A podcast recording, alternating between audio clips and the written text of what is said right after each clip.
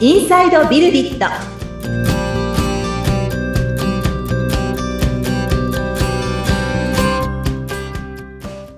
こんにちは。株式会社ビルディットの富田です。こんにちは。株式会社ビルディットでエンジニアとして働いてます、佐野です。アシスタントの菅千奈美ですよろしくお願いいたしますはい。よろしくお願いしますよろくお願いしますはい富田さん今回はどんなテーマでお話ししていきましょうか？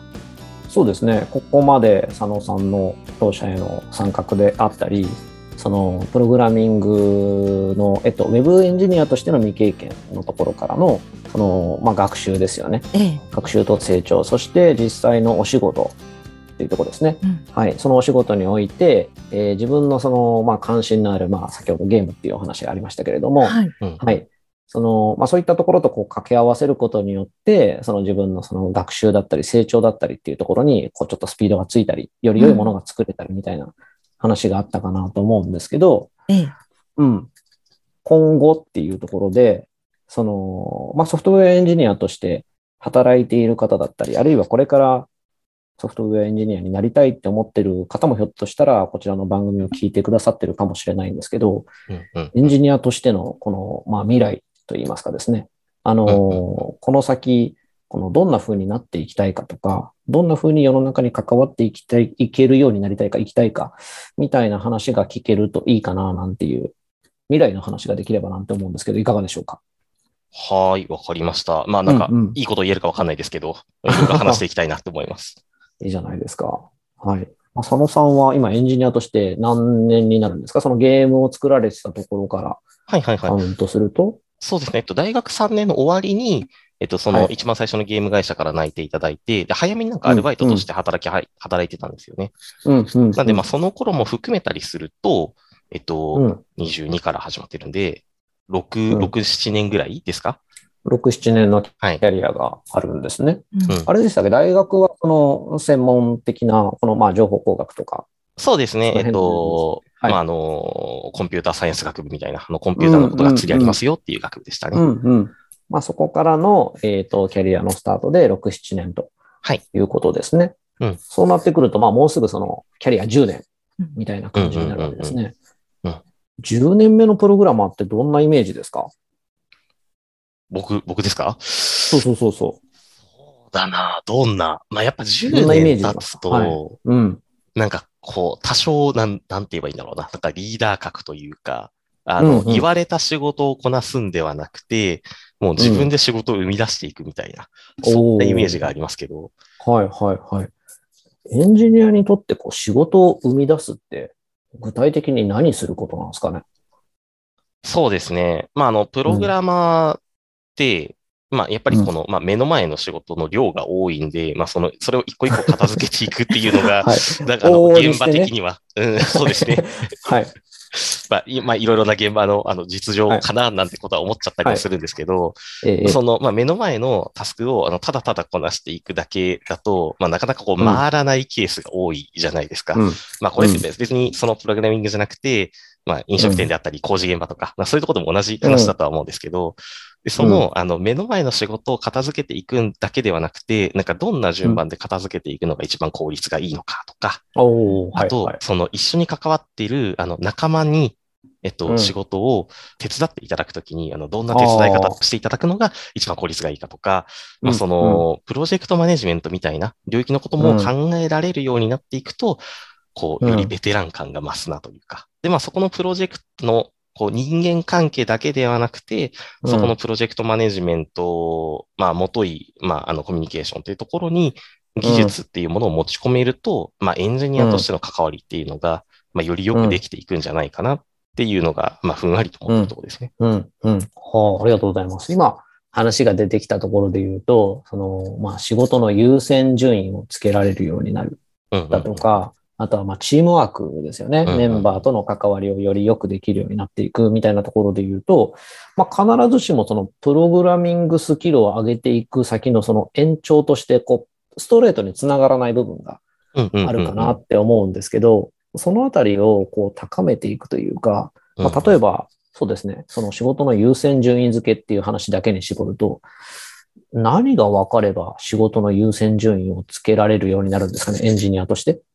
ああ、そうですね。えっと、うんまあ、僕たちのお仕事だと、まあ、基本的にはお客様がいて、そのお客様の望むものを作っていくっていうのが、まあ、今の僕たちの仕事のスタイルではあるので、うん。そのお客様が本当に求めているものは何なのかっていう、その、どこに価値を感じているのかっていうのを、うん。まあ、正しく理解できないと優先順位はつけられないと思うんですね。結構、まあ、よくある話で、自分たちはプログラムのここのそのバグが生まれやすい部分をきれいにきれいに作っていきたいからちょっとそこに時間をかける。でもお客様はそんなこと望んでなくて、新しい機能をどんどん追加していただきたいんだみたいな。そんなすれ違いっていうのはよくある話かと思うんですけど、まあ、そこのすれ違いを、まあ、なくしていくのももちろん大事ですし、まあ、お互いにすれ違ってるのって、そのお互いがお互いのことを正義だと思ってると思うんで、でまあ、うん。その正義だと思ってること自体は別に悪くなくて、まあ、その正義を押し付けちゃうことが悪いというか、まあ別に悪くはないんですけど、うんまあ、あの、まあ、より大きな、こう、圧力を生んでしまう原因になったりすると思うんですね。うん。なんで、そこの正義の、うんその、なんだ、落としどころをうまく作る力というか、うん。まあ、そんなのも大事かな、なんて思ったりはしますが。うん。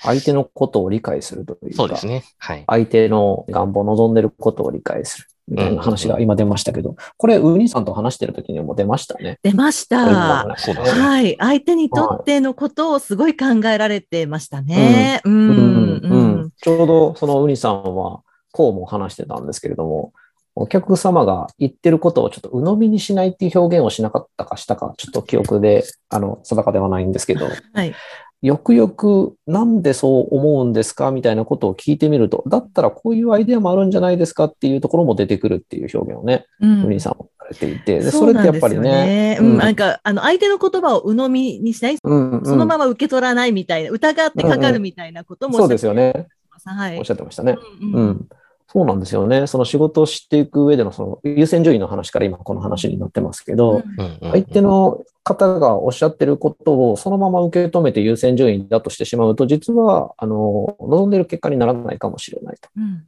というところがあるので、まあやっぱその先に、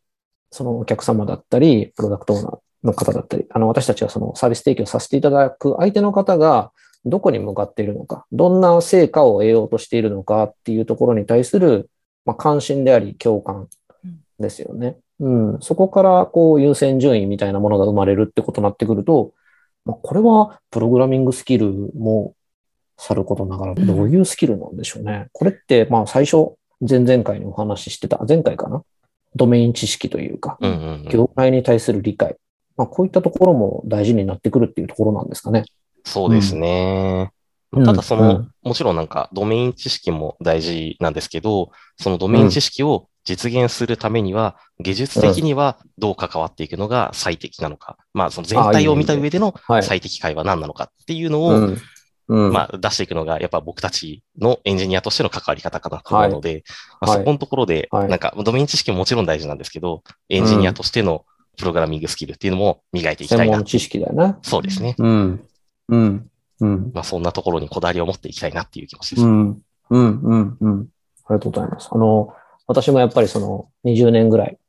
エンジニアとして活動はしてきている中で、その、この専門知識っていうのは果てがないんですよね。う。うんん。うん、深く潜ろうとすればするほど、まあ、どんどん、こう、先が見えてくるというか、まあ、あるいは山に例えると、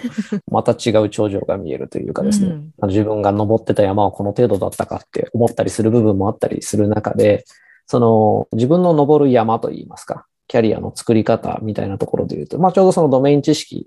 を掛け合わせるっていう話も出てきてますけれども、その山を登り続けるというかですね、うん、その専門知識を高めるっていうところにおいて、佐野さんはじゃあ今までどんなことを意識してその専門知識を深めてこられたんですか？そうですね。うん。まあ、あの、まあ、よく聞く話だと思うんですけど、この情報分野って、すごい、あの、進みが早いじゃないですか。日進月歩なんて言い方もありますけど、もうどんどんどんどん新しいことが出てくるんですね。うん。で、まあ、その新しい内容を、まあ、えっと、まずは取り入れていくっていうのが一つありますし、うんその新しい、えっと、情報が出てくる中でも、あの、フェイクってわけではないんですけど、あの、本当にこれを学ぶべきなのかどうなのかっていう判断がすごい難しいあーはいはいはい。と思うんですよ。そこの取捨選択を、まあ、正しく行うというか、っていうところは気にしてはいますね。ああ、興味深いお話ですね。うんその、さっきの話は仕事における優先順位の話でしたけど、はい。今そのね、エンジニアとしてのキャリアを作っていく上での優先順位といいますか、うんうんあの、まあ、確かに、もう本当広い森で、なんかいろんな情報があるんですよ。うんポンポン新しいこと出てくるし、これが今の自分だったり、まあ、3年後とか5年後を描いているそのエンジニアとしての将来像、自分自身のですね。別に誰かみたいになる必要はないと思うんです。まあ、尊敬する人がいるんだったら、まあ、その人のようになりたいと思うのは自由ですけれども、その将来像ってやっぱその人の中にあるものだと思っていて、うん。そこに近づこうとしていくときに、今、これを学ぶべきかどうかっていう、キャリア形成におけるその優先順位をつけるっていう、そういったものの、この、まあ、練習というか、活動の先に仕事の優先順位をつけるというようなものも関わってくるのかななんて今話を聞いてて思ったところですね。うんうんうんうんう、んうん、うん。最近ちなみに佐野さんはどのあたりに優先順位を高めてるんですか？そうですね。個別具体的な、はい、技術の話で言うと。そうですね。まあ僕は、うんまあ今はあの、やっぱりウェブ制作、えっ、と、まあウェブ関係のプログラムを書くことが多いので、うんそこのところで、まあ、あの、すごい具体的な言語名出しちゃうんですけど、やっぱりタイプスクリプトっていうものは、あの、はいはい。これからもどんどん使われていくなってとこだったりとか、うん。あと、その Web の見た目の UI 部分を作る部分で、Vue.js ってものを利用したりするんですけど、なんか、やっぱ巷のこう流行りしたりを見てると、 React って言われるものの方が強そうだなっていうところを感じたりうんとか、うん。そうですね。まあ、あとはその TypeScript 周りの、えっ、と、まあ、なんだろうな、まあ、その小さいツールがすごいいっぱい出ては消えて、出ては消えてっていうのがあるんですよ。うんなので、その中で、あの、まあ、自分が使ったら便利そうなものどれだろうとか、うんうんあとは、そうですね。あの、僕、今まで、まあ、プログラムそのものを書いて、えっと、アプリケーションを作るってことはや結構やってきたんですけど、そのアプリケーションを、えっと、実際に動かす場を作る。まあ、あの、巷でインフラなんて呼ばれ方しますけど、はいはいこのインフラ面のことを、まあ、あんまり経験がないんですね。やっぱりそこできると、実際にお客様に触っていただく環境を作って、作ってるものを実際に触って体感していただくみたいなこともやりやすいんで、そのインフラ面のことを勉強できると、より喜んでもらえるんじゃないかみたいなことは思ったりしますね。うん、いいですね。インフラの話もその必要に駆られてっていうところで言うと、やっぱそういう時の方が割とこの学習スピード早かったりする部分がそうですねあったりしますからね。うん、うんあ。ありがとうございます。はい。のところで、なんかこの話もうちょっと深められそうではあるけど、はい。そうですよね。今日はこれぐらいですか？はい。ねえ、はいなんかあの盛り上がってまいりましたが、はい。今回はここまでということで。そうですね。よろしいですかね？次回、なんか今の個別技術の話もうちょっとしてもいいかもしれないですね。そうですね。最後の方のお話、うんはい結構私ももっと聞きたいなっていうようなうん言葉もたくさん出てきましたので、うんえー次回以降お話ししていただけると嬉しいなというふうに思います。はいそうですね。はい。番組を聞いて感想やご質問、お問い合わせなどがありましたら、番組説明欄に富田さんの会社の URL を記載しておりますので、そちらからお願いいたします。うん佐野さん、富田さん、ありがとうございました。ありがとうございました。